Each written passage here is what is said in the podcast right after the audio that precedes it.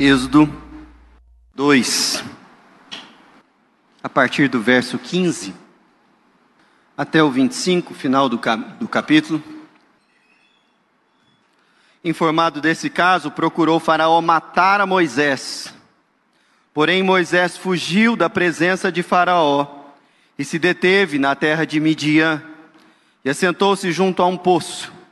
O sacerdote de Midian tinha sete filhas, as quais vieram a tirar água e encheram os bebedouros para dar de beber ao rebanho do seu pai. Então vieram os pastores e as enxotaram dali. Moisés, porém, se levantou e as defendeu, e deu de beber ao rebanho. Tendo elas voltado a Reuel, seu pai, este lhes perguntou: Por que viestes hoje mais cedo? Responderam elas: Um egípcio nos livrou das mãos dos pastores e ainda nos tirou água e deu de beber ao rebanho. E onde está ele? disse às filhas. Por que deixastes lá este. É, por que os deixaste lá este homem? Chamai-o para que coma pão. Moisés consentiu em morar com aquele homem. E ele deu a Moisés sua filha Zípora, a qual lhe deu à luz um filho, a quem ele chamou Gerson, porque disse: Sou peregrino em terra estranha. Decorridos muitos dias, morreu o rei do Egito. Os filhos de Israel gemiam sob a servidão e por causa dela clamavam, e, os, e o seu clamor subiu a Deus. Ouvindo Deus o seu gemido, lembrou-se da sua aliança com Abraão, com Isaac e com Jacó. E viu Deus os filhos de Israel e atendeu para a sua condição. Essa é a palavra do Senhor.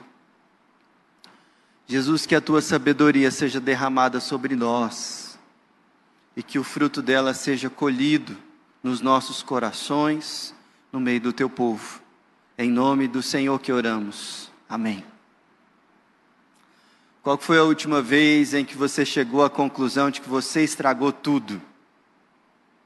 Sabe aqueles dias que você volta para casa e ao deitar no travesseiro, revisando o dia, você fala assim: Nossa, eu fiz tudo errado. Eu estraguei tudo. Eventualmente isso acontece comigo, mas uma das vezes em que isso ficou marcado, assim, foi uma vez que eu estava lá em Uberlândia, era 31 de dezembro, a gente estava na casa do meu sogro, e Isabel tinha feito uma sobremesa maravilhosa. Ficou a tarde inteira na cozinha, colocou o negócio no congelador, e lá quando estava na hora de servir, ela virou para mim e falou: com cuidado, vai lá, pega um Marinex e traga para cá, mas cuidado, tá pesado. Eu fui. E eu fiz com cuidado. Eu cheguei lá, peguei o negócio, traf, no chão, caco de vidro para tudo quanto é lado. Sobremesa já era aquela situação e foi muito constrangedor. Naquela noite, eu estraguei só o jantar. Mas eventualmente a gente estraga muito mais. A gente estraga uma relação, a gente estraga uma carreira. Algumas pessoas chegam a conversar com a gente aqui e falam, pastor, eu estraguei o meu casamento. Não tem mais jeito. Eu estraguei tudo. Outras pessoas, em ocasiões mais extremas ainda, dentro de uma cela, numa prisão, se veem tendo estragado não somente o casamento, mas a vida toda. E diante desses cenários, o coração tem muita dificuldade em acreditar que algo de bom pode vir a ser experimentado ou que nós podemos ser de alguma maneira úteis ainda nas mãos do Senhor, porque afinal de contas, o que nós sempre sabemos e fazemos com perícia é estragar tudo. E hoje eu gostaria de, olhando para esse texto aqui que nós acabamos de ler, mostrar para você como Deus, Ele recupera os seus servos e os prepara para darem frutos no reino, mesmo que eles tenham estragado tudo. Eu quero chamar a atenção para você sobre como Deus usa o tempo, o trabalho e a família como, re, como ferramentas de restauração. Como Deus recupera a gente que estragou tudo, usando o tempo, o trabalho e a família. E por que isso nesse tema, nesse texto? Porque é sobre isso que o texto fala. Se você reparar bem, o capítulo 2 de Êxodo, que nós já começamos a estudar há algumas semanas atrás, fala a respeito de um momento muito é, marcante na vida de Moisés, quando ele, com 40 anos, decide visitar lá no Egito uma obra tocada por Faraó, e ele percebe como os capatazes de Faraó maltratavam o povo. Diante de uma demanda, um daqueles homens estava, a, estava prestes a matar um judeu, espancado, e Moisés intervém. E ele intervém de tal maneira que ele mata o egípcio. Quando ele faz isso, ele acredita que fez isso na surdina, que ninguém viu. Mas ao voltar lá no outro dia e tentar mediar uma situação entre dois judeus, ele ouve de um desses homens: Você vai me matar também, como fez aquele egípcio ontem? E Moisés fica sabendo que o Egito inteiro já sabia daquilo que ele tentava esconder. Nesse caso, o texto nos diz, no versículo 15, que, informado desse caso, Faraó procurou matar a Moisés e ele fugiu. E nesse mesmo dia, Moisés ele amanhece príncipe do Egito, mas ele vai dormir como um indigente numa terra que ele não conhecia, do lado de um poço, sem absolutamente nada. Nesse dia, Moisés colocou tudo a perder. Ele que era um homem com status social e com tremenda autoridade no Egito. Ele que tinha uma formação como pouquíssimas pessoas tinham na sua época. Ele que estava numa posição privilegiada na cadeia de comando do maior império daquele mundo, naquele dia, Moisés pôs tudo a perder. E ele acreditava que a sua vida estava arruinada, completamente arruinada. Mas Deus, pela sua providência, ele faz com que Moisés experimente restauração. Na verdade, aquele estragar tudo de Moisés foi a condição de possibilidade para que ele fosse útil nas mãos do Senhor. E se você reparar bem o texto, é curioso que o, a, lá em Atos capítulo 7, dá uma olhada lá na sua Bíblia, nós já fizemos esse exercício na, no sermão passado, de olhar lá para o discurso de Estevão e ver como Estevão leu essa passagem e esse episódio da vida de Moisés. E é interessante, no verso 23 de Atos capítulo 7, diz o seguinte: Quando completou 40 anos, veio-lhe a ideia de visitar os seus irmãos, os filhos de Israel. Esse é o início daquele dia fatídico. Estevão vai narrando a situação, fala que ele foi para Midian, fala que ele se casou e teve filhos, e fala que teve um dia que Deus o chamou mas dá uma olhada no versículo 30. Decorridos 40 anos, apareceu-lhe no deserto do Monte Sinai um anjo por entre as chamas de uma sarça que ardia. Deixa eu te falar uma coisa que talvez você não esteja atento, especialmente se você estiver num daqueles momentos em que você tem consciência de que você estragou tudo. Nessas ocasiões a gente acha que a nossa vida acabou ali que não tem mais jeito, que já era. Mas não é assim que no reino de Deus o tempo é tratado. Aqui nós estamos diante de um homem de 40 anos, que achava que estava pronto, que achava que era capaz, que achava que tinha o poder necessário para fazer aquilo que ele achava que era certo em relação a uma nação. E é justamente nesse momento que Deus coloca ele numa escola de vida que dura 40 anos. Quando Moisés foi chamado para o ministério de libertar o povo, o chamado que ele recebeu lá na sarça, ele tinha 80 anos. 80 anos. E isso fica bem claro não só no texto de Atos, mas também no texto de Êxodo, Êxodo capítulo 7, versículo 7, diz o seguinte: Era Moisés de 80 anos e Arão de 83 quando falaram a Faraó.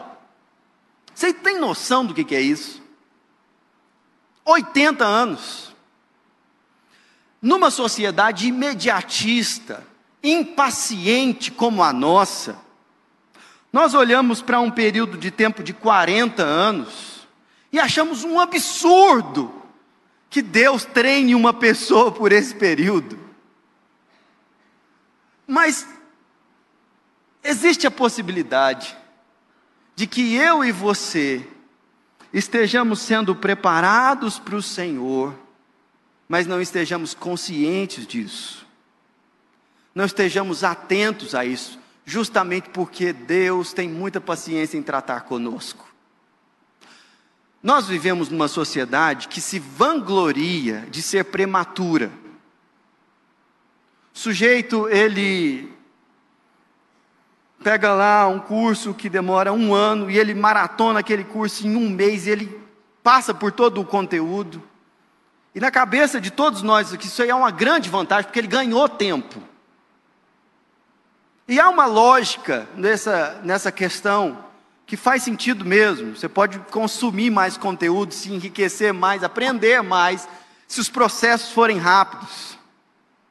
Mas a natureza daquilo que Deus está fazendo na nossa vida, não necessariamente pode ser experimentada como algo que você coloca dentro do micro-ondas, aperta 30 segundos e experimenta algo na sequência.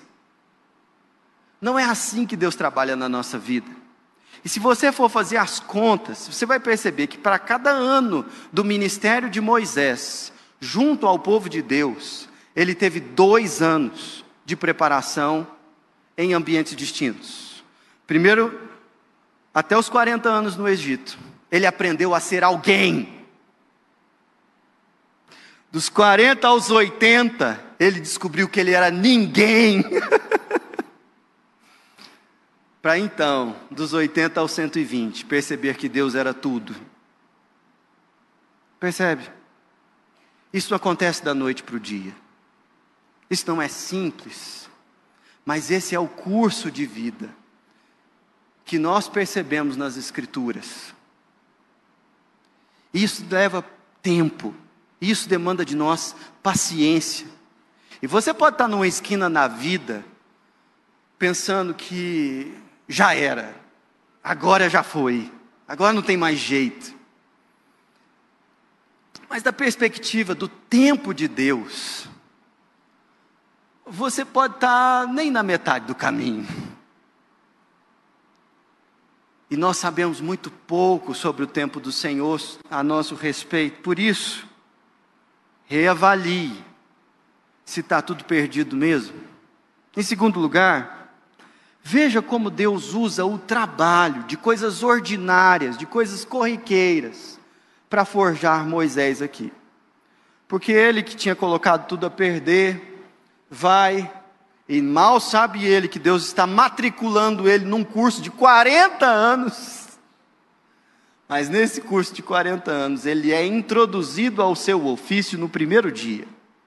Se não, veja você o que está escrito no versículo de número 17 texto diz o seguinte: Então vieram os pastores e as enxotaram dali. Moisés, porém, se levantou e as defendeu e deu de beber ao rebanho. Quando Moisés chega em Midian, ele se depara com um poço, um lugar para que a água fosse tirada para as pessoas e para os animais. E ele, depois de atravessar um deserto, entende que deveria ficar ali para recobrar as suas forças. E ele, depois de se re renovar, percebe algumas meninas vindo com algumas ovelhas. O que era natural numa região em que a agricultura era muito prejudicada por causa do clima, as pessoas se dedicavam à pecuária para obter o seu sustento. Mas uns outros pastores chegaram também e enxotaram as meninas. E o que os comentaristas dizem é que provavelmente o que eles fizeram foi que na hora que elas pegaram a água toda e colocaram no coxo, eles espantaram as ovelhas das meninas para que o trabalho delas servisse às ovelhas deles. E só depois que, elas tive, que as ovelhas deles tivessem sido saciadas, é que elas então poderiam é, cuidar das ovelhas delas. Cavalheiro, né? Complicado. Ah, Moisés, ele olha para aquele negócio e ele se indigna. ele era, né? Essa pessoa. De alguma maneira, ele enxota aqueles caras, que não eram poucos. Mas Moisés era uma pessoa treinada, ele era capaz, e ele deve ter pensado em alguma artimanha para elas fugirem e os pastores terem que ir atrás. E as meninas então conseguem cuidar das ovelhas, e ele fica lá de guarda cuidando delas. As meninas voltam para casa e elas eram filhas de Reuel. O texto fala que Reuel tinha sete filhas. E ele fala: cadê o moço? O que, que aconteceu porque vocês chegaram tão cedo assim? Essa pergunta dele indica que era a rotina daquelas meninas o ficar até mais tarde naquele ambiente, mas naquele dia teve alguém que trabalhou por elas, e ele trabalhou cuidando da segurança delas e dando de beber às ovelhas. Se você perceber bem no contexto, olha o capítulo 3. É justamente enquanto ele estava trabalhando que Deus o chamou. Capítulo 3, versículo 1. Apacentava Moisés o rebanho de Jetro, o seu sogro, sacerdote de Midian. E levando o rebanho para o lado ocidental do deserto, chegou ao monte de Deus, a Horebe. Foi aqui que tudo começou, aos 80 anos. Mas no primeiro dia em que Moisés chegou a Midian, ele foi apresentado ao seu ofício de pastor, de cuidador de ovelhas. E foi nesse trabalho que Moisés aprendeu a sobreviver no deserto. Foi nesse trabalho que Moisés aprendeu a lidar com aquele ambiente inóspito.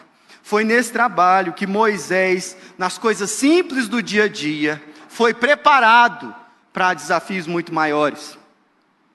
Há um paralelo entre Moisés e o rei Davi aqui, que também era pastor de ovelhas e que também foi preparado por Deus em meio a animais e tarefas corriqueiras. Porque antes de forjar um líder, Deus sempre forja um servo. No reino de Deus, assim como a perspectiva do tempo é diferente da nossa, que é imediatista, que é inconsequente, que é prematura, no reino de Deus, os grandes homens e mulheres, eles não são talhados e forjados através de posições que recebem holofotes, mas eles são, eles são feitos a partir do serviço, de tarefas simples que vão sendo executadas e que vão dando a essas pessoas não somente habilidades objetivas, mas capacidade de se colocar em favor de alguém. Quem não serve, quem não se dedica ao trabalho simples e corriqueiro, não consegue perceber os valores do reino que estão em jogo para aquelas pessoas que fazem profunda diferença e enorme influência de libertar o povo de Deus. E foi assim que Moisés foi sendo trabalhado. Deus trabalhou no tempo, Deus trabalhou através de um ofício, do trabalho de Moisés, Deus trabalhou através da família de Moisés. Se não, veja você, ainda, versículos 21 e 22. Moisés consentiu em morar com aquele homem E ele deu a Moisés sua filha Zípora, a qual deu à luz a um filho, a quem ele chamou Gerson, porque disse: Sou peregrino em terra estranha. É interessante que, às vezes, a gente se atém à parte da vida de Moisés que diz respeito ao seu ministério público, à maneira como ele foi usado pelo Senhor para tirar o povo de Deus do Egito. Mas esse é apenas um terço da vida de Moisés. E antes que ele chegasse a essa condição, Deus fez Moisés um homem de família. Uma pessoa que se casou com alguém, que teve filhos e que aprendeu a cuidar de uma casa, a lidar com as demandas domésticas, que não são poucas.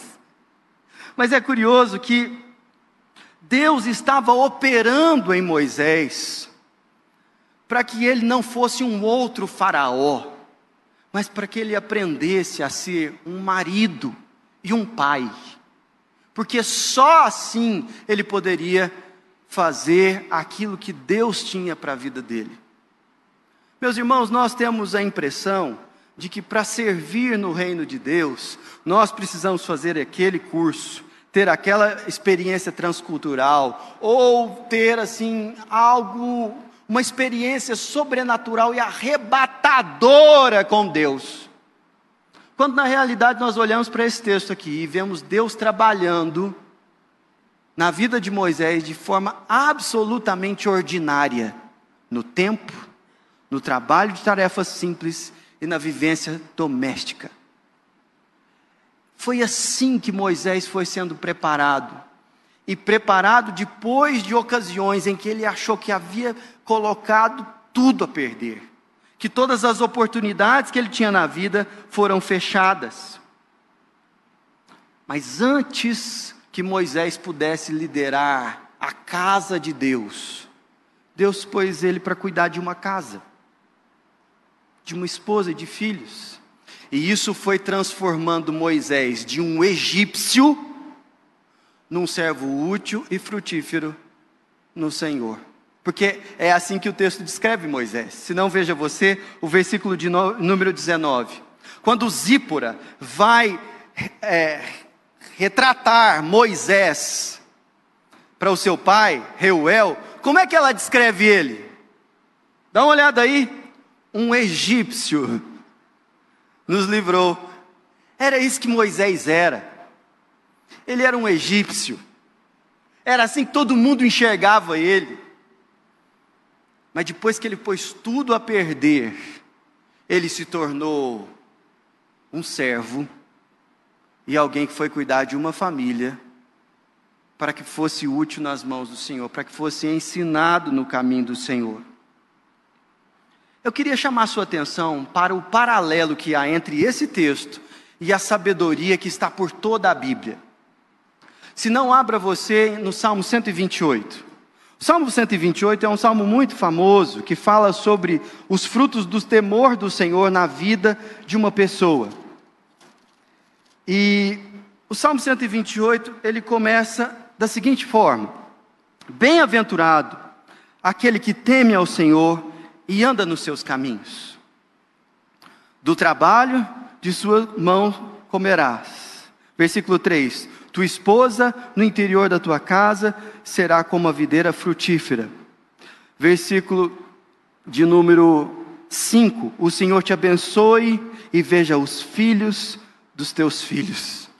Sabe o que é isso aqui? Trabalho, família, e um longo tempo a ponto de você ver seus netos. Esses paralelos, eles não são à toa. Nós vivemos num mundo que prega que se você tiver acesso às melhores escolas, às melhores influências, a atalhar caminhos e sair de situações que vão levar muito tempo. Se você tiver grandes experiências, fizer grandes viagens, aí então você vai ser útil.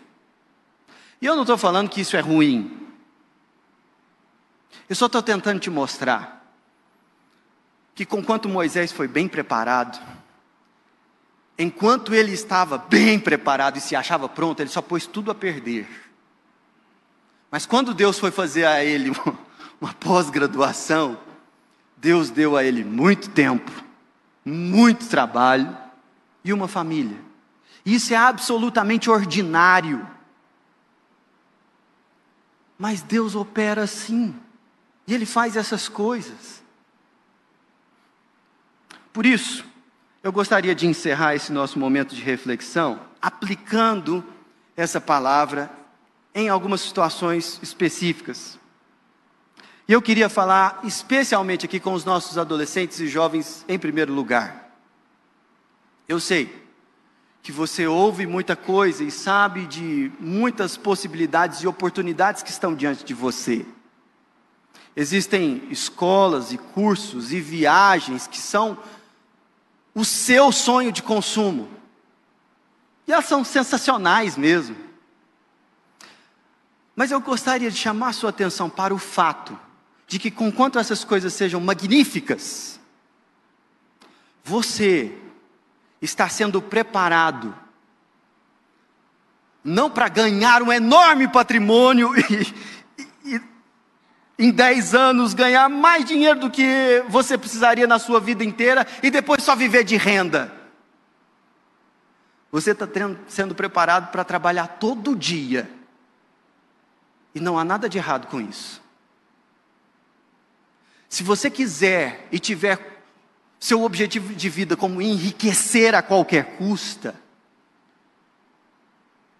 e viver sem precisar de trabalhar, essa não é a mentalidade bíblica para a vida, não é a sabedoria da palavra de Deus no seu coração. Você vive numa sociedade que fala que se você pegar todo mundo, você vai ser mais feliz e mais capaz de julgar qual é a experiência de relacionamento que vai ser mais saudável para você. Mas não é isso que o livro de Deus fala. Porque conquanto que a gente viva numa sociedade em que ninguém é de ninguém, está tudo certo, Deus tem um plano para um certo tipo de gente que pode ser muito frutífero no seu reino. Isso vai começar com você cuidando de uma família, se casando e tendo filhos, se o Senhor os der a você. Pode parecer ordinário, mas é esse o caminho que faz homens e mulheres serem extremamente úteis na obra do Senhor. Não despreze a realidade ordinária do, da vida, do trabalho, mesmo que isso leve muito tempo para dar algum resultado que você acha que seja palpável. É justamente esse caminho que Deus tem como a sabedoria da Sua palavra para a sua vida. Mas eu queria chamar a sua atenção também para você que acha que tem um chamado missionário, ou um chamado pastoral, ou um ministério específico ao qual Deus está te chamando. Louvado seja Deus por essa consciência no seu coração. Nós temos orado, como pastores e presbíteros aqui na nossa igreja, para Deus despertar vocações no nosso meio. Mas preste bastante atenção. A menos que você aprenda a ser um servo com tarefas simples e pequenas e repetitivas, seja na proteção das pessoas, seja na manutenção diária de serviços que vão se repetir, você não será tão útil assim no reino de Deus, naquilo que você entende ser o seu chamado. Você acha que Moisés tinha um chamado? Sim, ele tinha. Mas Deus, antes de ter um líder, forjou um servo e você precisa aprender a servir, para servir para alguma coisa no reino de Deus. Preste bastante atenção nisso. Nossa igreja tem muitas oportunidades para que você aprenda a servir. Se disponha. Você vai precisar aprender, mas é através do serviço que Deus quer forjar em você alguém de valor. Eu quero falar com você também, que está mergulhado em tarefas domésticas numa vida que, para muita gente, que se diz no mercado de trabalho, acha que você está perdendo tempo cuidando de uma casa, cuidando de uma família, cuidando de pessoas que estão crescendo perto de você. No mundo, de fato isso não tem valor. Mas no reino de Deus, isso é muito precioso. Por isso, você, mulher e homem, que está me ouvindo aqui, e que se vê dividido muitas vezes entre o seu ofício e as demandas domésticas, lembre-se que na economia de Deus existem valores que vão fazer com que você olhe de uma forma totalmente diferente para sua família. E é por isso que para a gente não é perder tempo cuidar dos de casa. Isso é tão sério que quando Timóteo foi orientado por Paulo a como ele deveria escolher presbíteros e diáconos na igreja do Senhor, e isso também é, é dito a Tito, ele diz que saiba governar bem a própria casa. Por que será que isso era importante para os discípulos de Jesus no primeiro século? Porque os valores da sabedoria bíblica estavam no coração daqueles homens.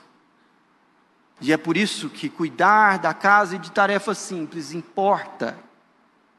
Talvez isso não dê a você a evidência, tem gente até que ganha muito dinheiro mostrando a sua rotina doméstica, mas geralmente essas pessoas, elas gastam muito mais com o postar do que com o fazer ali mesmo. Mas quando você estiver fazendo a coisa que ninguém vai ver, só você está vendo, saiba que Deus está ali. E aquilo está não somente contribuindo para a vida na sua casa, mas também preparando você para outras coisas. Eu gostaria de falar também, e essa é a minha última aplicação, com você que está pensando no suicídio. É, isso é sério. Mas eventualmente você está pensando, em se suicidar porque você pôs tudo a perder. Seja na sua carreira, seja na sua família, você bagunçou tudo. Você pôs os pés pelas mãos. E para você, a única solução é a morte. Ou pelo menos a coisa mais razoável é a morte. Deus deu a você oportunidade para ouvir essa mensagem não simplesmente para entrar em contato com o exemplo de Moisés e ver que você não tem noção de quanto tempo ainda Deus tem para você, nem que experiências absolutamente ordinárias, como o trabalho e a família, podem dar um novo significado para a sua história, mas especialmente para que você tivesse consciência de que você não está totalmente errado em entender que você pôs tudo a perder e que a solução é a morte. Sim, de fato, você pôs tudo a perder. E a solução é a morte, mas não a sua. A de Jesus Cristo, o Filho de Deus, que tira o pecado do mundo. Eventualmente, Deus permitiu que você entrasse em contato com a sua miséria diante daquilo que você fez para que você perceba que o pecado é sério e que ele destrói tudo e que ele não deixa nada. Mas a mensagem do Evangelho não é que o povo de Deus é composto por gente excelente, que sabe superar e dar a volta por cima. Não é isso que o texto ensina. O texto ensina que nós estamos sempre colocando tudo a perder, mas existe um Deus que ouve o clamor do seu povo. Se não, veja você o versículo de número 27. Ouvindo Deus o seu gemido, lembrou-se da sua aliança com Abraão, Isaque e Jacó, e viu Deus os filhos de Israel e atentou para a sua condição. Deixe-me dizer uma coisa. A mensagem da Bíblia ela não só é uma sabedoria antiga que fala que Deus administra o tempo e valoriza o trabalho e a família de uma maneira que o nosso mundo não valoriza. Isso é parte da mensagem. Mas o centro da mensagem é que pecadores que põem tudo a perder, têm à disposição um Deus atento para ouvi-los e se lembrar de uma aliança antiga que foi feita antes da gente nascer. E porque essa aliança está de pé, há esperança para nós. Quando Deus olha para a sua condição e para a minha, Ele não se lembra de Abraão, Isaac e Jacó. Ele se lembra de Jesus Cristo e da nova aliança. Você acha que Moisés demorou muito tempo para se preparar? Para cada ano de Moisés no seu ministério, ele ficou dois sendo preparado, não é? Para cada ano de ministério de Cristo, ele ficou dez sendo preparado. Você acha que Jesus Cristo, ele é alguém que é suficiente para mudar a sua condição? Moisés, ele foi desafiado a tirar o povo de um lugar e a levar para o outro. Jesus Cristo, ele foi desafiado a entregar a sua vida por gente que põe tudo a perder, por gente como Moisés. E é por causa da aliança de Deus com o seu povo que há esperança para Moisés, que há esperança para os escravos. Se você entende que pôs tudo a perder, você está mais perto do reino de Deus nessa noite do que aqueles muito bem preparados, que nasceram em berço de ouro e que se acham muito capazes nessa exata noite. A grande questão é como você se coloca diante da vida e diante do Senhor. É com o seu currículo? É com as coisas boas que você conquistou? Ou você já aprendeu que quando depende de você, na maioria das vezes você põe tudo a perder? Porque se você vem para diante de Deus com o seu currículo e com as suas boas obras, com as suas boas intenções, me desculpe, você sabe muito pouco a respeito de si mesmo. Porque sendo colocado em alguma circunstância, em alguma situação, você certamente colocaria toda a sua carreira, toda a sua família, toda a sua dignidade, toda a sua reputação a perder. Isso não aconteceu ainda. Mas pode ser que Deus um dia faça com que você chegue nesse momento e você queira tirar a sua própria vida De fato, a morte parece ser a única solução em algumas situações. Mas a mensagem do Evangelho é que houve uma morte substitutiva à minha e à sua. E é por isso que há esperança de mais tempo, de vida, de trabalho no reino de Deus, de vida em família. Basta que você clame a um Deus capaz de ouvi-lo capaz de escutá-lo. E Deus trouxe você aqui para te dizer que Ele é o Deus que ouve os gemidos e os clamores do seu povo. Feche os seus olhos. Você sabe o que fazer. Faça. Fale ao Senhor. Confesse. Declare sua falência. Nessa noite nós declaramos que precisamos é de Ti e da Tua graça na nossa vida. Nós somos capazes de sempre colocar tudo a perder. Nós te louvamos pela mensagem do Evangelho, que pega homens e mulheres quebrados e os faz ministros da libertação do Teu reino. Nós queremos, ó Pai, nessa noite, confessar toda a nossa incompetência, nosso destempero, nossa falta de bom senso, nossa inabilidade e mesmo assim nossa presunção. E mesmo assim nosso olhar para nós mesmos como se fôssemos capazes. E te pedimos, ó Pai, tem misericórdia de nós e ouve o nosso clamor. Ministra, Senhor, sobre a juventude dessa igreja, uma percepção do que é a sabedoria do reino, para que uma geração cresça aqui, ó Deus, já desde a mocidade, identificando o que realmente vale a pena. E tendo paciência para edificar isso na vida. Pai, nós clamamos em nome de Jesus, que o Senhor abençoe a vida doméstica, ordinária, de trabalho dos meus irmãos, ó Deus, que nesse primeiro dia da semana estão sendo aqui recarregados para enfrentar uma rotina muito dura amanhã novamente. Pai, no nome de Jesus, faz a gente enxergar propósito nas pequenas coisas. Que a nossa vida não seja vazia de significado, ó Deus, mas quando a gente voltar para casa, quando a gente vem para o trabalho, a gente saiba que o Senhor está forjando em nós, homens e mulheres do Senhor. Enche, ó Deus, a nossa vida ordinária de significado. Pai, nós clamamos também por aquelas pessoas que estão pensando no suicídio, e impor um fim na sua própria vida, porque elas colocaram tudo a perder.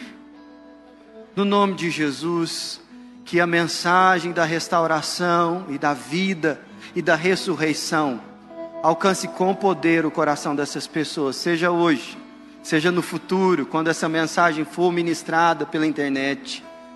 Pai, no nome de Jesus, usa, ó Deus, a palavra do Senhor com poder para curar, para dar esperança, para animar, para trazer, ó Deus, uma nova perspectiva.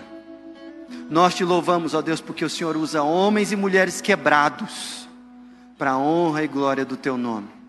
Que a graça do Senhor Jesus Cristo, o amor de Deus o Pai, a comunhão, o consolo, o renovo, a preparação que vem do Espírito Santo, sejam sobre nós e sobre toda a família da aliança, hoje e eternamente. Amém.